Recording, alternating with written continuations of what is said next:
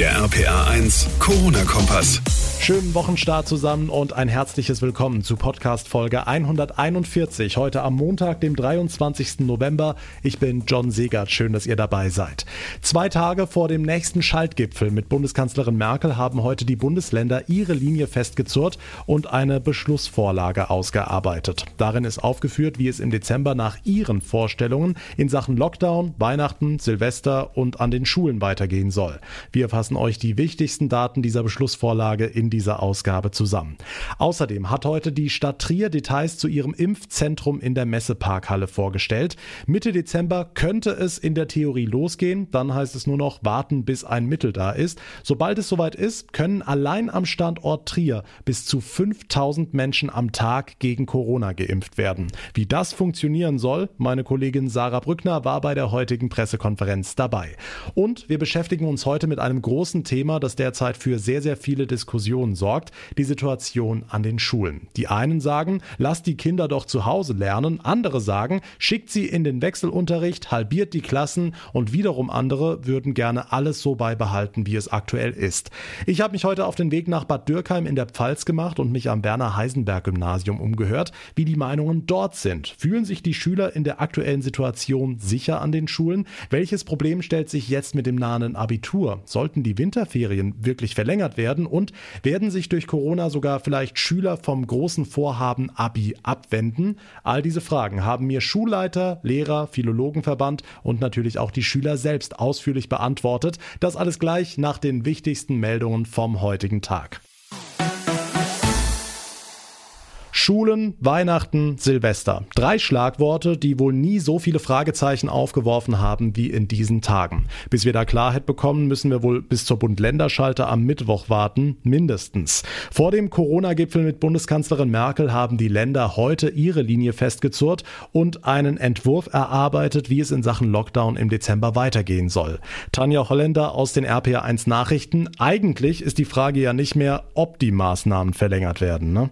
Nein, also das steht inzwischen wohl außer Frage. Die Bundesländer sind sich offenbar schon einig, dass der geltende Lockdown erstmal bis zum 20. Dezember und dann je nach Infektionslage im Zwei-Wochen-Rhythmus verlängert werden sollte. Entsprechende Berichte gibt's ja schon seit dem Wochenende.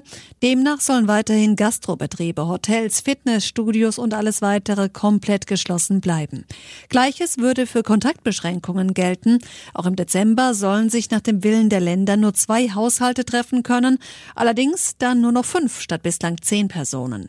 Eine Ausnahmeregelung sehen die Länder laut diesem Papier für die Weihnachtszeit vor. Vom 21. bis zum 27. Dezember sollen auch Menschen aus mehr als zwei Haushalten zusammenkommen dürfen, heißt es. Und Kinder bis 14 sollen dabei nicht mitzählen. Unklar ist aber noch, wie viele Personen sich maximal zum Festessen treffen dürfen. Für die Zeit nach den Feiertagen soll eine mehrtägige Selbstquarantäne empfohlen werden.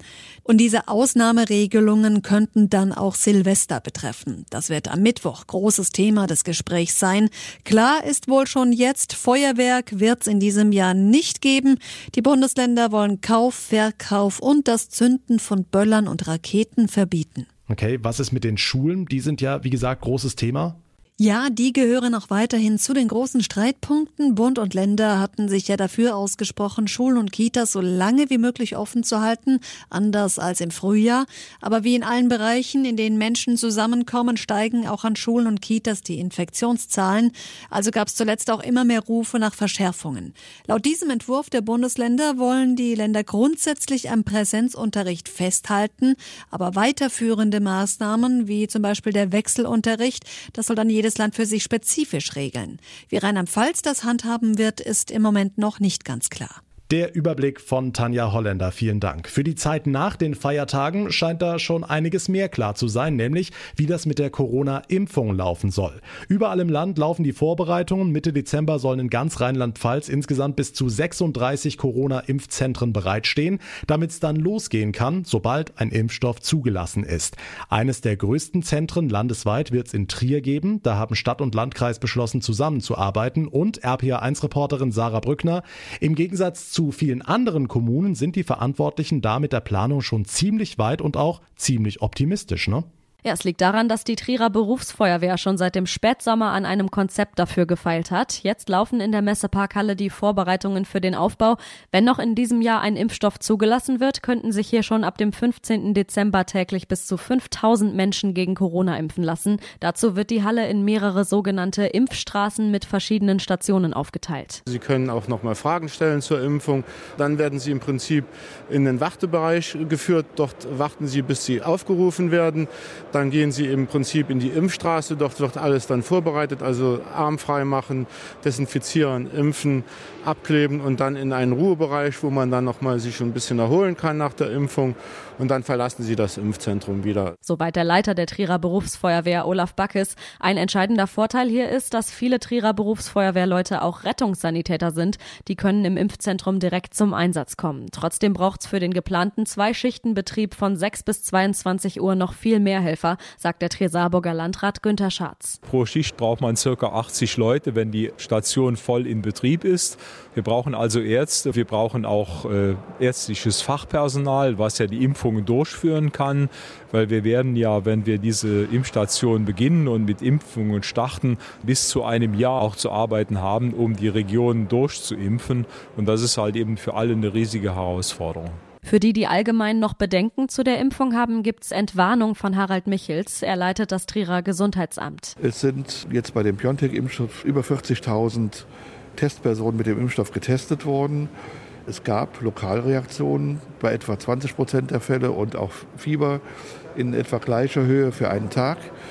Schwerwiegende Impfreaktionen hat man nicht feststellen können.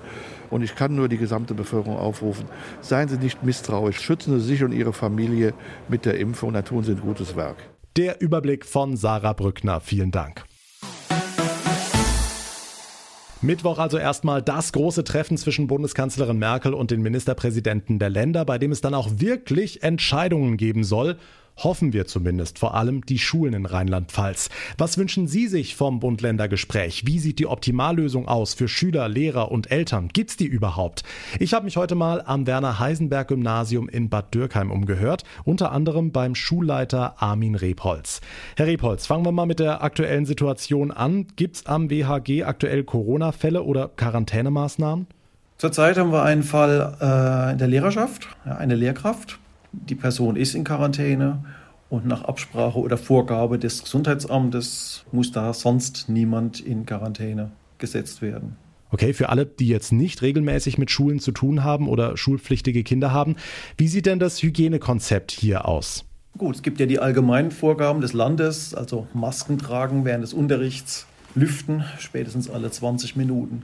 Da wird ein bisschen diskutiert, sie ist so kalt und aber und die, die einen sagen Fenster zu, die anderen sagen Fenster auf. Das ist aber normaler Alltag. Ja, und den Rest haben sie gesagt. Äh, beim Betreten des Schulgebäudes Hände desinfizieren oder Hände waschen eben dann am Waschbecken. Hm, das Land hatte ja zigtausend Masken und zigtausend Liter Desinfektionsmittel zugesagt. Ist das alles angekommen? Hat das geklappt? Ja, wir hatten wirklich genügend Desinfektionsmittel, hatten Lieferungen, das war ja diese erst diese Rheinland-Pfalz-Masken, diese Mehrwegmasken. Und die anderen, die Einwegmasken, sind ja nur als, falls mal jemand seine ver vergessen hat. Auch das klappt. Äh, ich habe auch selbst genähte, ähm, gibt es jetzt ja überall. Viele Schulen sind dazu übergegangen, auch schuleigene Masken jetzt zu entwerfen. Ähm, war bei uns auch schon die Idee mit der SV. Von daher ist gar nicht mehr die, die Frage, ob Maske, sondern welche ziehe ich jetzt eigentlich an? Also ja, ist die cool oder nicht? Ja, und wenn die nicht cool genug ist, haben Sie dann auch mal Querulanten im Direktorenbüro sitzen, weil sie sich nicht an die Corona-Regeln halten? Das kläre ich vorher. Also, weil wenn ich die sehe oder wenn wir Lehrer die sehen, sprechen wir sie an. Und ich hatte jetzt noch nicht den Extremfall, dass ich wirklich einen nach Hause schicken musste. Einige, die immer wieder ihre Masken vergessen oder angeblich vergessen. Und dann kommen sie morgens ins Sekretariat und kriegen dann diese Einwegmasken. Da haben wir einige gekriegt, die reichen noch, die werden nicht unendlich reichen. Ja wir haben auch dann denen schon angedroht, äh, wenn es dann die bekannten Gesichter sind. Naja, aber nächstes Mal schicken wir euch heim. Okay, ein großes Thema, das Schüler und Eltern gleichermaßen beklagen, die Situation in Bus und Bahn. Da stehen sich Kinder und Jugendliche morgens und mittags auf den Füßen, wird uns berichtet. Was kriegen Sie damit? Das sind Probleme, ganz klar. Die sind auch nach wie vor nicht gelöst. Die meisten oder einige Schüler lösen das, indem sie mit dem Fahrrad kommen. Nach wie vor noch, auch jetzt nicht mehr bei idealen Bädern. Als es noch sonniger war, haben die Fahrradständer wirklich bei weitem nicht ausgereicht. Und es werden doch viele auch gebracht, ja, mit dem sogenannten Mama-Taxi. Aber die Gefahr besteht wirklich mit dem öffentlichen Personennahverkehr. Da ist es das Problem auch, sollte da wirklich eine Infektion herkommen, das ist nicht mehr nachvollziehbar. Also wir hier, wir achten drauf, wir haben unsere die einheitliche Sitzordnung und Sitzpläne und äh, könnten also nachverfolgen. Und da ist es natürlich nicht gegeben. Hm, jetzt, wie gesagt, am Mittwoch das Bund-Länder-Gespräch. Was würden Sie sich da als Schulleiter für die Schulen in Rheinland-Pfalz wünschen? Wenn man mal langfristigere Perspektiven hätte. Also ja, wie sind die Pläne denn jetzt bis, bis Februar? Wir reden jetzt alle immer bis Weihnachten. Ich habe natürlich zum Beispiel das Abitur im Kopf, ja, jetzt im Januar. Die G9er Gymnasien haben das, beginnen dann das schriftliche Abitur. Das müssen wir durchbringen irgendwie. Ja, oder wäre gut, wenn wir es durchbringen könnten. Für die 13er würde das dann nicht gehen, die Ferien zu verlängern. Aber das wäre ja eine, eine Option. Ja. Ähm, die kommen und die anderen nicht. Wäre nochmal ein Schutz für diese Gruppe. Ich finde das System, wie es jetzt gerade ist, gut für uns an unserer Schule. Wir haben jetzt erst den zweiten Fall. Der zweite Fall ist definitiv, hat die Person eben jetzt rekapituliert, nicht, hat sich nicht in der Schule äh, infiziert. Es war über einen anderen Kontakt. Von daher bin ich dann beruhigt, wenn ich sehe, unsere Maßnahmen wirken scheinbar. Sollte sich das ändern, also die Zahlen hochgehen, dann kann man da ja eben reagieren. Wenn dann dieser Inzidenzwert wieder über 50 geht, dass man dann wechselt in den Unterricht. Also das wäre zum Beispiel da mal eine Vorgabe. Ja. Der beste Unterricht ist doch der, der hier in der Schule stattfindet. Und mit diesem Wechselunterricht ähm, entstehen Probleme. Wir haben das gesehen. Einige haben das gut verkraftet, einige nicht. Und von daher ist der Unterricht in der Form als Präsenzunterricht doch der bessere. Hm, jetzt sind ja viele, viele Eltern teilweise davon abhängig, dass die Kids hier in der Schule betreut werden. Was kriegen Sie denn von den Eltern mit aktuell? Die ganze Breite von ähm, macht bloß die äh, Schulen nicht zu, äh, äh, ich muss arbeiten, ich habe was weiß ich warum, ja, äh, der ist gerade in der Pubertät, ich kann den daheim nicht brauchen, ähm, bis ich habe Angst, äh, mein Kind soll daheim bleiben und, und diese Infektionsgefahr und achten Sie auch wirklich auf alles und das, das lass mein Kind mal lieber daheim. Also Schulleiter, Psychologe und Krisenmanager, ja? Und das Sekretariat, die sind noch vor, da rufen Sie ja zuerst an. Okay, aber mal im Ernst, was machen Sie da? Wie gehen Sie damit um? Es gibt ja ganz viele offene Fragen. Auf viele Fragen gibt es keine Antworten, noch keine Antworten. Manchmal habe ich das Gefühl, dass dann die Antworten hier in der Schule gesucht werden. Also wenn ich jetzt ja, dann höre von, von, von Eltern, muss ich mein Kind jetzt in die Quarantäne tun? Oder ähm, können wir an Weihnachten in Urlaub fahren? Können wir Skifahren gehen diesen Winter? Wir kriegen keinen Schnelltest. Können Sie das da, können Sie da nicht was machen? Und so weiter. Ja, also das kommt alles zu uns und das sind wir ja der falsche Ansprechpartner. Ja, diese Antworten können wir nicht geben.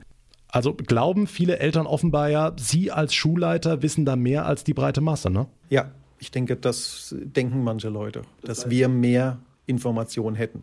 Aber wir sind, ich, habe Deutsch und Erdkunde studiert, ich bin kein Virologe, kein äh, Wirtschaftswissenschaftler, kein und kein Politiker. Okay, abschließend noch, wie hat sich denn Ihr beruflicher Alltag als Schulleiter verändert in den vergangenen Monaten im Vergleich zu Vor-Corona-Zeiten? Also inwiefern können Sie noch normale Schulleiteraufgaben machen? Wie viele Überstunden machen Sie? Die Überstunden zähle ich nicht. Es hat sich natürlich massiv geändert. Ein Großteil der Arbeit wird damit ähm, in Anspruch genommen. Der größte Teil. Und dabei kommt wirklich das normale Geschäft zu kurz. Ja, wenn ich jetzt überlege, normale Verwaltungsarbeiten, die müssen aber auch alle erledigt werden. Ähm, aber zum Beispiel jetzt Schulentwicklung, das kommt wirklich zu kurz gerade. Da ist, bleibt keine Zeit mehr.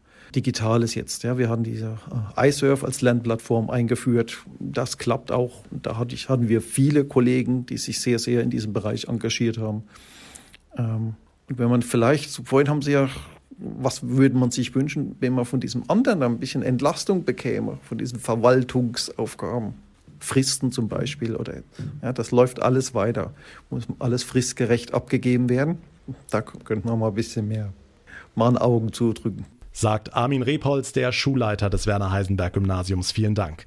Wie läuft's mit der Leistung der Kinder? Hat die in den vergangenen Monaten nachgelassen? Wie gut funktioniert beispielsweise der Wechselunterricht? Darüber spreche ich mit Marion Kling. Sie ist Lehrerin in den Fächern Französisch, Latein und evangelischer Religion. Frau Kling, wie würden Sie die Leistungsentwicklung beurteilen? Hat die in den letzten Monaten nachgelassen? Eine Lerngruppe war schwach und war dann im Lockdown noch schwächer. Und jetzt habe ich aber den Eindruck, dass alle ziemlich fokussiert an Bord sind und sehr bereit sind, sich doch einzubringen und etwas lernen zu wollen. Den Eindruck habe ich sehr wohl bei unseren Kindern. Hm, jetzt drohen ja mit den Halbjahreszeugnissen im Januar die allseits beliebten blauen Briefe, also die Warnung an die Eltern, Achtung, ihr Kind ist versetzungsgefährdet. Müssen da in diesem Jahr mehr solcher Briefe verschickt werden? Also das ist zu früh, jetzt eine Statistik zu machen. Ich habe jetzt gerade zwei Gespräche mit Eltern und Schülern geführt, wo es eben knapp steht, aber meine Güte, das kommt immer vor, das ist nichts Besonderes. Und jetzt eine absolut drastische Verschlimmerung kann ich aus meiner Sicht nicht bestätigen. Okay, nun haben auch Sie häufig ja Elterngespräche. Werden Sie da ähnlich oft mit Fragen oder Ängsten konfrontiert, wie Herr Repolz eben berichtet hat? Generell möchte ich sagen, dass wir hier an unserer Schule in Bad Dürkheim richtig kooperative, tolle Eltern haben, im ganz großen Allgemeinen. Und ich habe keinerlei sorgenvollen Aussagen in dieser Hinsicht gehabt. Ja. Sie haben sich um die Leistungen ihrer Kinder gesorgt, aber haben mich weder in Sachen Hygieneabstände oder sonstige schulische Virus-Sachen ähm, angegangen. Nein, keinesfalls. Hm, was sind denn Ihre Wünsche als Lehrerin vom Bund-Länder-Gespräch am Mittwoch? Also ich kann nur für mich sprechen und für mich kann ich sagen, dass ich mir ehrlich wünschen würde, dass da mal ein Konzept zum Vorschein kommt. Dass da nicht immer nur mal hier, mal da an einem Stellschräublein gedreht wird und mal gucken, ob's was bringt. Mir fehlt eine wirkliche konzeptionelle Herangehensweise. Ich erinnere mich an meine Kollegin Conny Schwarz, die in den Osterferien schon dem Ministerium sagte, ähm, ihr müsst jetzt mal so langsam daran denken, was nach den Sommerferien wird. Das habe ich im Ohr, wörtlich. Und dann, wann kamen die Bestimmungen für nach den Sommerferien aus dem Ministerium? Die kamen am letzten Ferientag, freitags morgens, wo ich mir denke, hallo, was habt ihr die ganze Zeit gemacht? Also ich kann nichts Konkretes aussprechen. Ich bin weder Virologin noch Infektiologin, Epidemiologin. Ich habe da keine Ahnung davon. Aber ich wünsche mir mehr konzeptionelles Denken im Blick auf die Schule. Ja, mit der Kollegin Schwarz sprechen wir gleich auch noch. Sie ist Vorsitzende des Landesphilologenverbands. Frau Kling, eine Idee für viele ist ja der Wechselunterricht, um die Klassen zu halbieren. Also eine Woche ist ein Teil der Schüler in der Schule und wird dort von den Lehrkräften unterrichtet. Der andere Teil ist im Homeschooling und lernt digital und in der nächsten Woche wird das Ganze dann gewechselt. Inwieweit klappt es hier am WAG, dieses Modell? Im ersten Lockdown war das wirklich hammermäßig, weil wir völlig unvorbereitet waren und auch keine Möglichkeiten hatten, sinnvoll zu kommunizieren. Das würde jetzt im Wiederholungsfall definitiv besser laufen. Wir haben ja was eingerichtet bekommen und können jetzt mit den Schülern kommunizieren, können Sachen online stellen, Aufgaben stellen und also das würde definitiv besser laufen. Ungeachtet dessen ist es immer mehr Arbeit für uns. Ja weil wir doppelte Arbeit haben für zu Hause, für hier und alle im Blick behalten und etwas einfordern, Feedback geben, wie das ja auch gewünscht wird. Wenn das einzeln per E-Mail oder per ein Tool erfolgt, es ist auf jeden Fall mehr Arbeit. Das ist ganz klar. Okay, kommt man denn dann überhaupt an Schüler mit Lernschwierigkeiten ran, die man im Präsenzunterricht vielleicht viel eher im Blick hätte? Schwierig. Es gibt welche, die sind damals im ersten Lockdown wirklich für mehrere Wochen abgetaucht. Und die sind auch ein bisschen in dieser Zeit hinten runtergefallen. Das würde jetzt aber ja nicht mehr gehen. Und dann denke ich, würde man jedem Kind stets anbieten, doch jederzeit sich zurückzumelden, wenn was nicht läuft. Und in der Präsenzzeit, in der Woche, die Zeit nutzen, um individuell auch ihnen zu sagen, hier, sprich mit mir, was war dein Problem, was ist nicht gelaufen und ihnen dann zu helfen, das zu bewältigen. Hm, inwieweit können denn Eltern dieses Homeschooling unterstützen? Sehr unterschiedlich, so wie im Normalunterricht auch. Eltern, die den ganzen Tag arbeiten gehen, haben sowieso wenig Möglichkeiten, das häusliche Arbeiten der Kinder zu begleiten. Und manchen ist es auch fern. Gerade in dem Gespräch sagte mir der Vater, ja, er kann kein Französisch, er kann nicht mal gut Vokabeln abhören. Das ist sehr unterschiedlich. Aber sie können in jedem Fall ihre Kinder motivieren, dran zu bleiben und zu sagen, du schaffst es und komm, gib nicht auf und auch einen Blick wenigstens drauf werfen, was hast du denn heute gemacht? Erzähl mal, welche Fächer oder was. Das müsste eigentlich immer gehen, auch wenn man zur Arbeit geht. Sie können nicht alle nebendran sitzen und drüber gucken, das geht nicht. Dankeschön, Marion Kling. Hören wir mal die andere Seite. Charlotte Meyer und Ole Weber sind Schülersprecher am WHG. Charlotte, Ole, vor zwei Wochen haben Schüler aus Kaiserslautern einen offenen Brief an Ministerpräsidentin Dreyer geschickt, darin unter anderem geschrieben, wir haben Angst an der Schule, macht endlich was. Wie sicher fühlt ihr euch denn hier in Bad Dürkheim am Gymnasium? Also wir fühlen uns relativ sicher. Ähm, wir haben große, wir haben viele Möglichkeiten. Wir können die Fenster öffnen. Ich habe auch schon von manchen Schulen gehört, dass sie nicht die Möglichkeiten haben, die Fenster zu öffnen. Äh, dann haben wir die Hygieneständer, haben Desinfektionsmittel, sind da auch dementsprechend gut ausgestattet. Ähm, also im Großen und Ganzen würde ich sagen, dass wir relativ gut als Schule dastehen. Das einzige Problem, was ich sehe, was auch viele andere oder was an anderen Schulen wahrscheinlich auch das Problem ist, ist, dass es immer wieder Leute gibt, ich sag mal, die sich nicht dran halten, die dann sich nicht die Hände desinfizieren. Aber das gibt es, denke ich, überall. Genauso wie das nach den Pausen alle die Treppen hochgehen. Und da ist dann dieser Abstand nicht mehr vorhanden. Wir tragen zwar die Masken, aber man, man ist trotzdem eng aufeinander. Man, man schubst sich auch irgendwie irgendwo ein bisschen rum. Und das ist immer so ein bisschen brenzlig. Kann man nichts machen, ja. Okay, wie sieht es mit der Schülerschaft im Allgemeinen aus? Kriegt ihr da auch Ängste mit? Gut, also äh, ich habe auch von Schülern gehört, dass sie auch der Meinung sind, dass das Hybridsystem sehr sinnvoll ist. Andere sagen, dass äh, sie lieber den täglichen Wechsel haben, manche den Präsenzunterricht. Also da gibt's äh, viele verschiedene Meinungen. Aber ich denke, der Hybridwechsel ist eine gute, also eine gute Möglichkeit, weil wir haben jetzt auch die neue Schulplattform iSurf. Da können wir dann auch Videokonferenzen drüber machen, können immer mit den Lehrern schreiben. Äh, ist erst seit kurzem. Jetzt haben wir auch unseren eigenen Server im Schulhaus. Also dementsprechend sind wir da auch sehr gut ausgestattet. Von daher denke ich, geht es anderen Schulen schlechter. Hm, Thema Wechselunterricht, das Hybridsystem. Für wen wäre das denn eurer Meinung nach am sinnvollsten?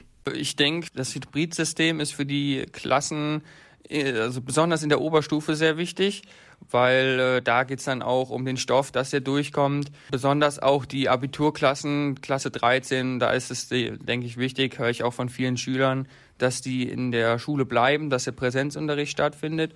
Es wäre vielleicht sinnvoll, dass dann die Mittelstufe, siebte, achte, neunte Klasse nach Hause kommt ähm, und dann immer im wöchentlichen Wechsel ist äh, bei der fünften und sechsten Klasse muss man dann wieder schauen, dass sich die Schüler einleben. Da denke ich, ist dann auch Präsenzunterricht wichtig. Wie das dann mit den Lehrern klappt von der Organisation, das müsste man dann nochmal im Einzelnen schauen. Aber ansonsten denke ich, wäre das eine gute Möglichkeit. Hm, jetzt ist ein großes Problem auch immer der Weg zur Schule, also unter anderem mit Bus und Bahn. Was hört ihr da für Berichte von den Schülern? Ich habe von vielen mitbekommen, dass die Busse und die ganzen Bahnen total überfüllt sind. Teilweise auch die Schüler nicht mehr in die Busse reinkommen und die Busfahrer sagen, es tut mir leid, sie müssen jetzt auf den nächsten Bus warten, der dann schlussendlich gar nicht kommt. Also da gibt es momentan viele Probleme, äh, wie ich das mitbekomme, und das muss man echt überarbeiten. Ich fahre mit dem Fahrrad und ähm, ich persönlich habe auch festgestellt, dass äh, dieses Schuljahr relativ viele äh, neue Fahrräder dazugekommen sind auf dem Fahrradparkplatz. Das war die letzten Jahre nicht so der Fall. Und ähm, jetzt im Winter sind es natürlich wieder weniger, ist klar, da steigen viele auf äh, Bus, Bahn um. Manche werden aber auch, äh, kenn, da kenne ich auch einige Schüler, werden auch von ihren Eltern gefahren, weil, weil die Eltern sagen, nee, tut mir leid, das ist mir leider ein bisschen zu heikel da im Bus oder in der Bahn. Ähm, aber die Fahrräder, die sind wirklich, also die Anzahl ist ziemlich groß. Kommen wir mal zu eurer Leistung. Wie würdet ihr denn eure Noten oder euer Lernen allgemein beurteilen? Hat es unter Lockdown, Homeschooling und Co. irgendwie gelitten, würdet ihr sagen? Also Anfang des Schuljahres waren alle Lehrer sehr darauf fixiert, Leistungsmessungen zu bekommen, also ähm, indem sie viele Tests geschrieben haben, dass falls die Schulen wieder schließen, man Noten hat, an denen man sich orientieren kann. Ähm, soweit ich weiß, ist es jetzt aber auch möglich, über Online-Unterricht Leistungsabfragungen ähm, durchzuführen, die jetzt auch zählen. Ich selber habe das Gefühl, dass ähm, hätte ich in der Zeit vor den Sommerferien, wo dieser Hybridunterricht war, Leistungsabfragungen gehabt, schlechter abgeschnitten hätte, wie wenn ich jetzt im Präsenzunterricht bin, einfach weil man im Präsenzunterricht viel mehr mitnimmt. Man kann die Sachen durchsprechen, man kann die Lehrer besser nach, nach, nach Sachen fragen. Und ich finde es extrem wichtig. Also ich, ich persönlich hätte das Gefühl, dass es ähm, vorher, also im Hybridunterricht, schlechter gewesen wäre. Okay, und die Eltern, was machen die im Hybridunterricht? Klappt das? Ja, also ich habe selber eine kleine Schwester, die ist in der sechsten Klasse und ähm, jetzt vor den Sommerferien bei diesem Hybridunterricht habe ich schon mitbekommen, dass meine Mutter oder ich ihr da helfen mussten, Hausaufgaben, wann musst du was abgeben, wo musst du was abgeben, bei der Organisation einfach, also die Kleinen würden das eigentlich selbstständig nicht hinbekommen. Also da müssen die Eltern äh, viel nachhelfen und ich habe auch mitbekommen von ähm, anderen Eltern, dass das extrem stressig ist, dass sie da ja jetzt das Gefühl hatten, sie müssten die Rolle der Lehrer übernehmen, was, was ja eigentlich nicht sein kann. Deswegen sehe ich das sehr eng. Okay, was würdet ihr euch denn als Schülervertretung vom Bund-Länder-Gespräch am Mittwoch wünschen? Also ich würde mir wünschen, dass die Schulen weiterhin offen bleiben. Da sind leider andere hier in der Schule nicht so der Meinung. Die sind der Meinung, man sollte auf jeden Fall in diesen Wechselunterricht gehen. Ab der siebten, achten Klasse und die 13er, also der Abschlussjahrgang und die fünften und sechsten Klassen sollten normal in der Schule bleiben, weil die fünften und sechsten Klassen noch zu jung sind, sich selber nicht richtig organisieren können und auch einfach diese Aufsicht auch nicht da ist, weil die Eltern beispielsweise arbeiten sind und halt die 13er, weil jetzt bald Abitur schreiben. Ich selbst fände es toll, wenn die Schulen noch weiterhin offen bleiben, weil das, diesen Online-Unterricht, auch wenn man eine Woche daheim, eine Woche Schule ist, kann man nicht mit dem normalen Präsenzunterricht gleichstellen. Charlotte Meyer und Ole Weber, Schülersprecher am WHG. Vielen Dank euch.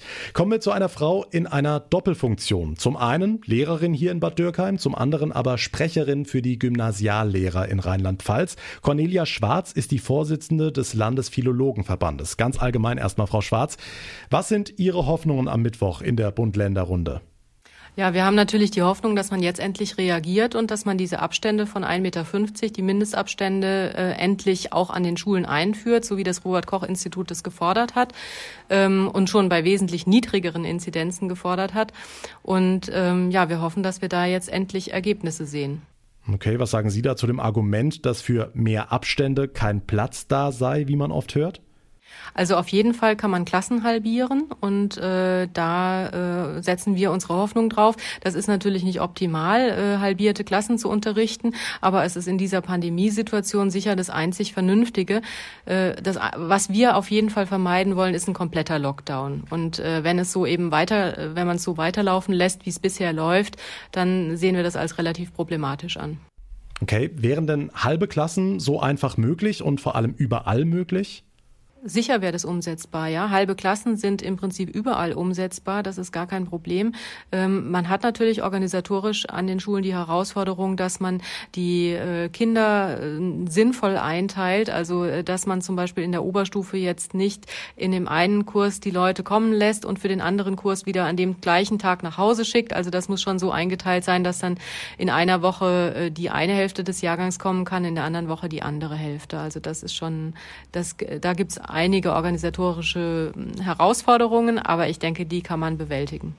Hm, jetzt schlagen einige Lehrerverbände Alarm, dass die Leistungen der Kinder durch die Maßnahmen extrem nachgelassen hätten. Im Raum steht unter anderem, dass vielleicht ein extra Schuljahr angebracht wäre. Sehen Sie das auch so? Ist die Leistung wirklich abgesagt? Ähm, das ist ganz schwierig zu beurteilen im Moment noch. Also ähm, was, was glaube ich die Lehrerverbände vor allem gefordert haben, war, dass man zusätzlich zu den acht Schuljahren, die man ja in manchen Bundesländern am Gymnasium noch hat, jetzt tatsächlich doch auf ein neuntes gehen kann. Also das ist dieses zusätzliche freiwillige Schuljahr. Ob das mit den Leistungen tatsächlich am Ende so sein wird, also wir beurteilen ja letztlich die Leistungen der Schüler im Vergleich mit der ganzen Klasse. Und ähm, das heißt, wir müssen ja letztlich auch berücksichtigen, was haben wir im Unterricht erreicht, was haben wir gemacht. Es geht ja jetzt nicht nur rein darum, zu abzuprüfen, was habe ich äh, oder was was hat die Klasse jetzt vom Lehrplan für dieses Schuljahr mitgenommen, sondern was was habe ich ihm unterrichtet. Hm, Herr Repolz hat angesprochen, dass viele über die Kleinen reden oder auch über die Oberstufenschüler, die Abiturienten. Dagegen wird kaum über die Mittelstufe gesprochen, also siebte, achte, neunte, zehnte Klasse. Sind diese Schüler von Corona besonders gebeutelt? Also die Gefahr sehe ich jetzt ehrlich gesagt äh, mittlerweile nicht mehr so als so dramatisch an. Vor den Sommerferien war das was anderes, weil da tatsächlich alle Kinder im Prinzip zu Hause bleiben mussten. Also die die Achtklässler, die waren kaum in der Schule im letzten Halbjahr und äh, deswegen äh, das äh, das ist jetzt eine ganz andere Situation, wenn wir die im Wechselunterricht hätten. Gut, jetzt ist man ja auf dem Gymnasium, weil die allermeisten Schüler das Abi als großes Ziel vor Augen haben. Wenn man in der Mittelstufe als Schüler dann aber jetzt größere Probleme hat, besteht dann nicht das Risiko, dass man sich dann doch vom Abi abwendet und nach der zehnten Schluss macht?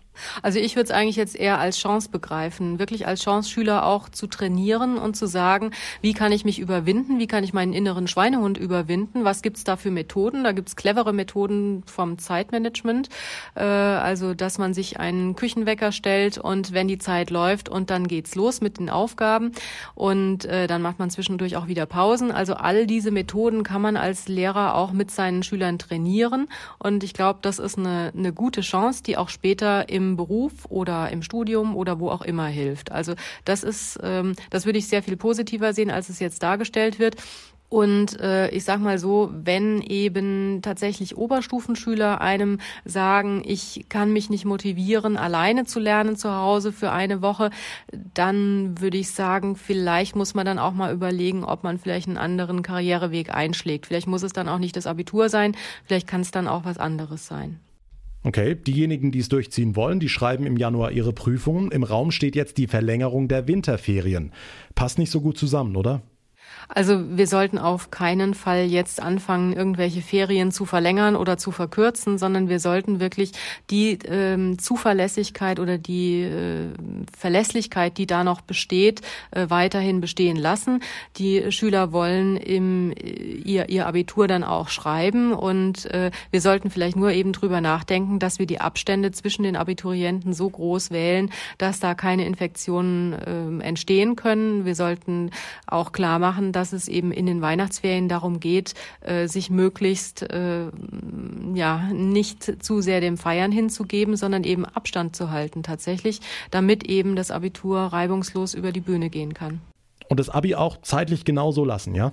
Ich würde es zeitlich tatsächlich so lassen ähm, und dann eben äh, schauen, man muss, man muss überlegen, wie man das macht, dass man vielleicht die, die Intensivtage die direkt im Anschluss an die Weihnachtsferien normalerweise äh, durchgeführt wurden, dass man da eben äh, sagt, ähm, äh, wie können wir es da gewährleisten, dass die Abiturienten sich nicht in diesen zwei Tagen, die normalerweise in der Schule in der vollen Kursstärke durchgeführt wurden, dass wir da äh, Abstände hinkriegen.